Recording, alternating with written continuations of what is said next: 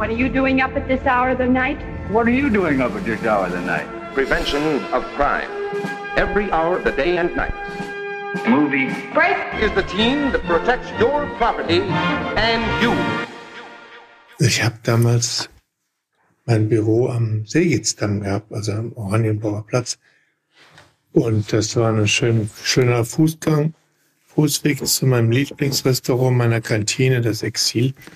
Ich habe zu dem Zeitpunkt Februar 91 geschnitten. Und Anselm hat mehrere Wochen lang seine Aufstellung in der Nationalgalerie vorbereitet. Und eines Tages kam er halt in das Exil rein und es war ihm wohl empfohlen worden, kam rein und guckt sich um und kannte sich ordentlich nicht aus. Sehr kritisch geäugt. Da gab es halt nur einen Tisch mit einem Platz frei, das war meiner, dann hat er sich da hingesetzt. Ich schon gewusst, wer das ist, und er wusste wohl auch, wer ich war. Und dann haben wir uns angefangen, etwas schüchtern zu unterhalten. Und dann haben wir uns gut verstanden und mir auch sogar eine seiner Zigarren angeboten am Ende. Das durfte man alles in, den, in der Zeit. Das Exil war unglaublich verqualmt immer. Und dann haben wir uns gut verstanden und dann haben wir gesagt, machen wir doch morgen Abend wieder. Dann haben wir es fast zwei Wochen lang gemacht und haben da viel über uns erfahren. Er hat mich dann auch mitgenommen in die Ausstellung, die er noch dabei war aufzubauen. Ich wusste ein bisschen, was er da gemacht hat. Habe ihm auch erzählt von dem Film, den ich ja geschnitten habe. Ich habe mir auch was am Schneidetisch in einem Moment auch gezeigt, erinnere mich gerade. Und in den zwei Wochen kam dann irgendwann der Plan auf, du als Maler, der, also du, Ansem als Maler, der auch eigentlich Filme machen wollte, das wusste ich dahin. Und ich als Filmemacher, der eigentlich Maler werden wollte, das wusste er dann. Das wäre doch was, wenn wir zweimal was machen würden. Dann haben wir das auch als festen Plan gehabt, der Gott sei Dank 30 Jahre gebraucht hat. ich weiß nicht, was damals daraus geworden wäre. Kannten Sie damals schon Kiefers Werk so umfassend, wie es ist? Er ist ja nicht normal, er ist ja auch, macht ja Skulpturen, er macht so was Happenings so in der Art. Das erste, was ich live gesehen hatte, war Nationalgalerie. Und das war ja alles. Das war ja sowohl Gemälde, als auch ziemlich gewaltige Skulpturen. Diese Bleiflugzeuge waren schon ganz schöne Flugzeugträger. Also bleierne, die sozusagen zu schwer waren, um auch nur den Gedanken, sich in die Luft zu erheben, zu, im, im Keim zu ersticken. Und dann gab es diese Bleibibliothek und die Erbsenzählerei, also zur deutschen Volkszählung damals der Kommentar. Da war schon sehr viel aufgebaut, sogar ein Turm in der Mitte, dass man auch alles von Anfang sehen könnte. War eine sehr umfassende Ausstellung, wo ich dann auch ein paar Mal war auch, wie gesagt, auch beim Aufbauen und hat mich schon sehr beeindruckt, muss ich sagen. Gerade in der, in der Vielschichtigkeit, in der das da aufgebaut hat und auch wie die plastischen Arbeiten wie die Flugzeuge oder die Bleibibliothek im Gegensatz zu den Gemälden gewirkt haben, die auch Objekte hatten, die drauf gemacht waren. Also, das war schon, da war schon, das war nicht, nicht nur ein Maler, das war auch gleichzeitig ein Architekt und gleichzeitig auch ein, ein einer, der große Skulpturen macht ungewöhnlich. Auch das Blei war ein Material, was ich so nicht kannte. Ne? War mir die Fettecke noch vertrauter. Im Presseheft äh, sprechen Sie von ähnlichen Kindheitserfahrungen in Trümmer Deutschland. Ähm, auch in Filmen kommen einige Szenen na, von Trümmerfrauen, auch von Kindern, die in Trümmern spielen. Inwieweit spielt das bei Kiefer eine Rolle? Wissen Sie das? Haben Sie mit ihm darüber gesprochen, über diese Kindheit? Wir haben einen ganzen Tag lang über Kindheit gesprochen. Wir haben als Vorbereitung zu dem Film vor allem erstmal lang geredet. Wir haben eine Woche lang jeden Tag ein Thema gehabt und haben so, wie wir jetzt mit einem, mit einem Tape-Recorder das aufgenommen und haben uns ziemlich gut an das Thema gehalten, einen Tag lang in allen Facetten. auch manchmal mit Beispielen aus seinen, aus seinen Arbeiten. Wir haben über zehn Tage lang geredet. Das wurden dann 1200 Transkriptseiten in meinem Büro, die haben schwer geflucht. Aber immerhin hatte ich, hatten wir das Reden so aus dem Weg. Ich musste ihn dann auch nicht mehr fragen. Ich wusste deswegen viel über Kindheit, nicht nur über seine tatsächlich de facto Nachkriegszeit, sondern auch viel an Gedanken über Kindheit und wie Kindheit auch in seine Arbeit eingeflossen ist. Ich habe dann auch beim Beobachten und wenn man jemand dann kennenlernt, merkt man ja auch, wie viel Kind ist in jemand übrig geblieben. In Anselm ist viel Kind übrig geblieben. Ich habe dafür einen besonderen Blick. Ich bin eigentlich immer aus, in einem Erwachsenen das Kind wieder zu erkennen, dass er oder sie mal war. Das ist mir immer sehr wichtig, wenn ich jemanden kennenlernen will, dass ich das Kind dahinter sehe. Manchmal sieht man nichts. Bei vielen Menschen sieht man es nicht mehr. Ich weiß nicht, wie das bei mir selbst ist, aber es liegt auch an anderen, das zu sehen. Aber an Anselm habe ich das Kind gut gesehen und ich habe damals nicht gedacht, dass ich Kindheit im Film vorkommen lassen würde. Ich wollte halt nur, dass wir über alles, was mir wichtig schien, reden. Und nachdem wir dann schon ein paar Mal gedreht haben, wir haben insgesamt siebenmal gedreht, habe ich dann gedacht, Mensch, jetzt kriege ich das Thema Kindheit nur rein über Text. Das geht ja nicht. Ich will ja nichts sagen. Ich wollte auch nicht, dass Anselm in dem Film groß redet, aber dann habe ich gedacht, dann muss ich es halt tatsächlich, dann muss ich es drehen. Und dann kam dann, dann der Wunsch gewachsen, tatsächlich Kindheit im Film erscheinen zu lassen.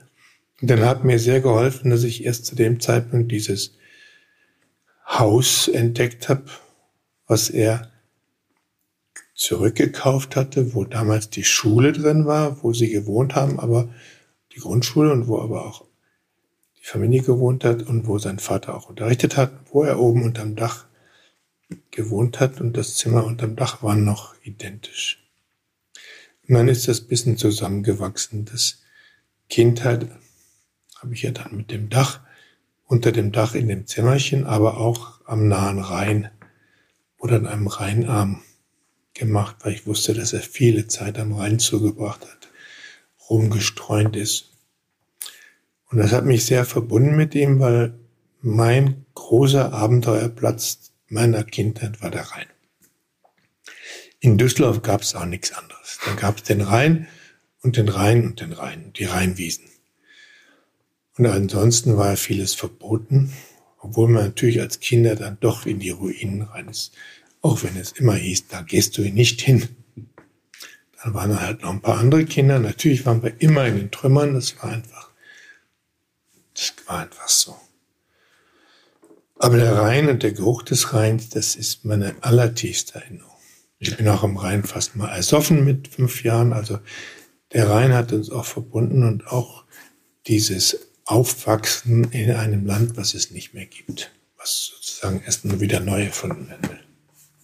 Vor diesem Hintergrund ähm, wie ist es denn dazu gekommen, dass ähm, der Herr Kiefer seinen Sohn ähm, sozusagen zur Verfügung gestellt hat, ihn Jünger zu spielen und Sie Ihren Großneffen, ihn als Kind zu spielen? Wie ist es dazu gekommen? Er kann, er wird es sicher sehr von sich weisen, muss ihn bestätigen. Er hat ihn nicht zur Verfügung gestellt, als er gehört hat, dass wir das tatsächlich gemacht haben, ohne ihn zu fragen. Er hat mir auch vorher gesagt, ich will nicht wissen, was du drehst, du drehst, was du willst. Solange du mich überrascht, kannst du drehen, was du willst, aber bitte, von mir kriegst du keinen Input. Du musst alles selbst drehen. Also habe ich ihm auch nicht gesagt, dass wir mit Daniel drehen. Und dann hat er hinterher nur gesagt, mit Daniel, der kann doch bestimmt nicht schauspielen. Das wusste er nicht. Aber er hat es dann erfahren und dann hat er hat auch hinten nach dem Film dann den Arm um ihn gelegt, was hieß, das hast du aber gut gemacht. Jedenfalls war der Daniel insofern ins Spiel gekommen, als er mein einziger Zeitzeuge war. In diesen 15 Jahren, in denen kein Mensch außer seiner Frau und seinen Kindern wusste, wie er gelebt hat, wie er auf diesem Speicher da von, der, von der Dorfschule sein Atelier gebaut hat. Es gibt ein paar Fotos, aber es hat ihn da niemand besucht. Da war kein Galerist, da war kein Kunsthändler, da war kein Kunstgeschichtler. Der ist 15 Jahre in völliger Anonymität da als Maler groß geworden und hat vieles von dem, was, sein, was er geschaffen hat, schon da geschaffen in den Grundzügen. Und er hat da ganz allein gearbeitet. Völlig unbekannt. Einzige, der ein bisschen was kannte, war der Beuys, zu dem er hin und wieder gefahren ist mit ein paar aufgerollten Leinwänden. Also in dieser Zeit war der Sohnemann und die Mutter war Lehrerin die Kinder waren unter der Aufsicht des Vaters, der hat auch gekocht und auch viel gemacht. Und weil er halt gemalt hat, waren dann, der Daniel ist drei Jahre älter als der andere, war der Daniel halt dann oft dann bei ihm saß unter der Leinwand oder hat sich anderweitig auf dem Speicher, ist ja ein toller Ort von Jung, umgetan. Und war auf dem Fahrrad dabei, wenn sie, wenn der Vater die vielen Fahrradtouren gemacht hat. Ich wusste erst vom Daniel, wie viel Anselm fotografiert hat dass er wirklich fast jeden Tag fotografiert hat, die ganze Landschaft und vor allem im Winter, die, aber auch im Sommer auch diese Winterfelder fotografiert hat, von denen er heute noch zehrt. Viele, auch der heutigen Bilder gehen zurück auf diese Fotos und er macht ja viel. Eigentlich ist eine ganze Malerei nach wie vor realitäts- und fotobezogen. Jedenfalls war der Daniel mein Kronzeuge und nachdem er mir so viel erzählt hatte, habe ich ihn dann gefragt, würdest du dir das zutrauen, das zu spielen, wenn wir das jetzt tatsächlich, wenn wir jetzt so, eine, so einen Dachboden finden in dem Schulgebäude. Das tatsächliche hatte den Dachboden nicht mehr, das war umgebaut, das konnten wir nicht. Aber wir haben dann in einem Nachbarort tatsächlich im Schulgebäude oben genau dasselbe gefunden. Mhm. Und dann hat Daniel gesagt, ja, wenn du meinst, dass ich das kann, es geht gar nicht ums Können, es geht darum, dass du dich erinnerst und den Rest kriegen wir schon hin.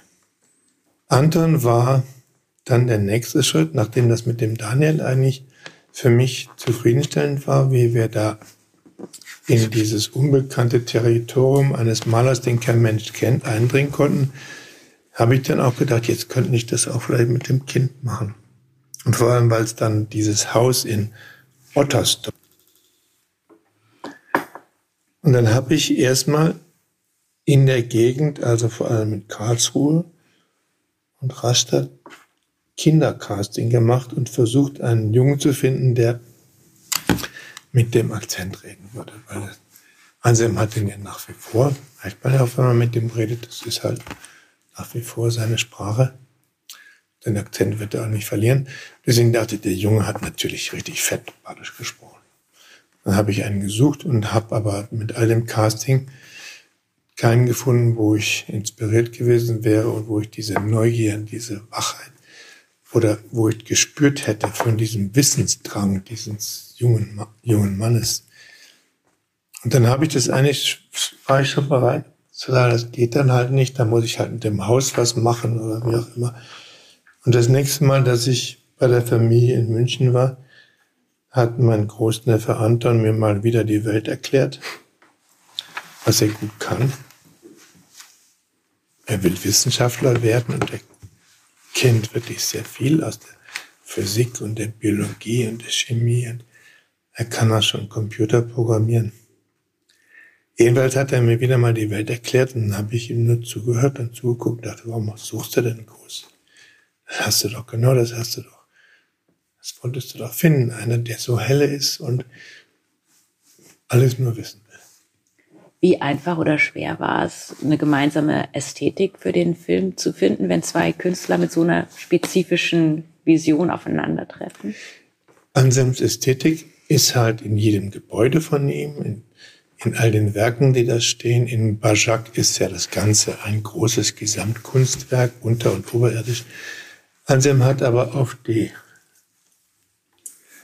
die Gestaltung des Films keinerlei Einfluss gehabt. Keiner, er wollte das auch absolut ausdrücklich nicht. Ich habe nur gesagt, du sagst mir, was du drehen willst und dann bin ich da. einzige Widerstand, den ich hatte, war, das war auch schon, als wir diese lange, dieses lange Gespräch hatten, wo er irgendwann mal sagte, da sind bei mir ein bisschen die Alarmglocken losgegangen. Wim, wir haben ja beide Filme gesehen über Maler. Findest du nicht auch, dass es das Langweiligste ist, wenn man einen Maler beim Malen sieht? Und da habe ich dann gemerkt, ah, jetzt will er mir was sagen. Und dann habe ich gesagt, nö, eigentlich sehe ich Malern gerne zu. Im Gegenteil, ich finde, man muss einen Maler malen sehen. Nee, findest du wirklich? Also, das ist doch das Langweiligste, wenn ein Maler malt. Was soll man sonst machen?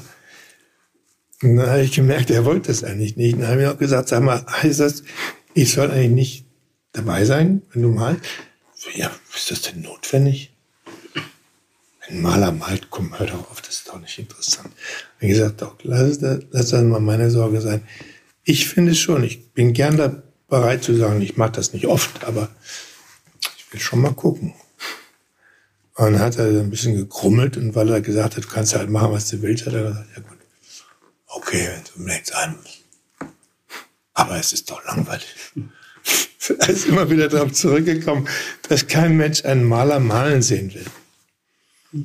Warum? Also nicht. Er ist so gern dabei alleine. Er arbeitet ja auch richtig gerne mitten in der Nacht, wenn keine Seele mehr wach ist. Dann steigt er in seine Schluppen und zieht den Bademantel an und malt dann, bis die Sonne aufgeht. Dann geht er wieder schlafen. Ähm, eigentlich daran anschließend, wie waren denn die Dreharbeiten mit ihm? Also gab es dann irgendwie feste Termine, wann sie dann da waren und er was gemacht hat? Oder war es anders? Und dann, dann gekommen auch die Frage, Warum haben Sie diese Dokumentation wieder in 3D gedreht? Also 3D war insofern gleich da, als ich, als er mich dann 2019 nach Bajak eingeladen hat und sagt, komm doch mal besuchen. Du warst ja noch nie hier, musst du schon mal gesehen haben. Ich hole dich auch in Avignon am Zug ab. Und dann war ich da und dann hat er mir eine Karte gegeben von dem Gelände und gesagt, so, das ist das hier das Ganze. Und hier wohne ich und das ist das hier alles und eigentlich ist alles selbsterklärend. Am besten nimmst du den Plan und, und ziehst mal los. Und dann hat er mich allein gelassen dann. Das mache ich ja sehr gerne, dass mir niemand was erklärt. Ich nehme ja auch nie irgendwie in einem Museum so ein Ding mit und so. Ich mag das einfach nicht. Dass ich möchte es einfach gucken. Und wenn ich dann auch was verpasse, ist mir völlig wurscht. Ich gehe auch in Städten lieber mit Stadtplan als mit Navi. Wenn überhaupt, manchmal ist das schön, man verliert sich. Dann habe ich den ganzen Tag zugebracht, zehn Stunden, es war ein schöner Sommertag, und habe da mich in den Gängen verloren und habe dann manchmal wieder zurückgehen müssen, um den Weg rauszufinden und dann das Amphitheater und die ganzen Häuser und die, die Hochhäuser, die gescheiterten oder Himmelspaläste, wie sie beim heißen.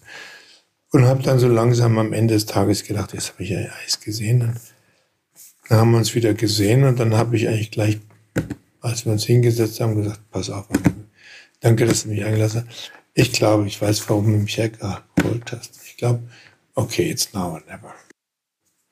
Da sagte er, ja, danke, deswegen wollte ich ja, dass du kommst, weil ich werde ja auch älter und möchte ja nicht, dass wir den Film erst machen, wenn ich sowieso alles vergessen habe. Dann haben wir uns da die Hand geschüttelt, dass wir in Wald anfangen wollen. Dann habe ich auch in Baschak zum ersten Mal gedreht. Und weil ich da wirklich noch keinen Plan hatte, wie man das Ganze irgendwie in den Griff kriegen kann, war dann auch die Abmachung, ich drehe bestimmt ein paar Mal. Und wir finden immer eine Zeit und dann weiß ich, wo du dann bist als wir in Bajak gedreht haben, dann war er halt da. Das zweite Mal in Bajak war er nicht da. Ich glaube, kann ich auch ganz gut ohne dich jetzt drehen. Im Unwild, Odenwald war er nicht dabei. Im Rastatt war er nur ganz am Schluss dabei, als wir am Rhein gedreht haben. Er war nicht immer bei den Drehen dabei. Und Film ist dann langsam zusammengewachsen. Ich habe dann immer so ein paar Monate geschnitten. Meine Katrin und ich haben zweieinhalb Monate im Schneiderraum, zweieinhalb Jahre im Schneiderraum zugebracht und wir haben dann siebenmal gedreht. Und jedes Mal ist wieder ein Stück zusammengewachsen, was dann wieder ausgestrahlt hat auf das, was schon gedreht war und dann immer klarer wurde, jetzt ganz bestimmt noch das. Und irgendwann war klar, es muss dann auch der Odenwald mit rein. Und eigentlich müsste jetzt auch der Rhein und die erst die Kindheit mit rein. Und ganz am Schluss war dann auch nur, jetzt habe ich tatsächlich so viel schon gedreht, aber wir haben noch keine einzige Mal in irgendeiner Ausstellung gedreht. Und dann hat er gesagt, ja, ich fange jetzt bald Venedig an. Was machst du in Venedig? Ich habe eine Ausstellung im Dogenpalast. Dann habe ich auch erst nachgefragt, was? Ist da eine Galerie drin? Er sagte, da ist keine Galerie, das ist der Dogenpalast selbst. Gesagt, ja, dann komme ich da. Und das war dann der letzte Dreh. Und kurz danach, nachdem wir das hatten, waren wir dann auch mit dem Schnitt, weil wir die ganze Zeit durchgeschnitten hatten, dann auch bald soweit. Aber insgesamt haben wir zweieinhalb Jahre geschnitten und ich habe es auch immer gebraucht, um das zu verdauen, was ich schon hatte und vor allem rauszukriegen, was brauche ich denn noch? Wie viel muss ich denn jetzt noch haben? Und ich hätte im Nachhinein vielleicht schon ein, zwei Mal noch mehr gehabt, weil ich habe ein bisschen wenig von dem Zeichner oder die Miniaturen, die Wasserfarben. Die Bücher sind eigentlich zu kurz gekommen, aber gut, man kann ja auch nicht alles und ich wollte auch nicht alles, sondern ich wollte die Zuschauer nur mitnehmen in dieses Universum. Und dafür habe ich dann irgendwie gedacht, jetzt habe ich es. Und wenn es mehr wird, ist es dann zu viel. Und das Schlimmste bei einem Film ist das zu viel. Ich habe ja auch Filme gemacht, wo es zu viel gab und das, wir haben dann unter dem zu viel dann sehr gelitten.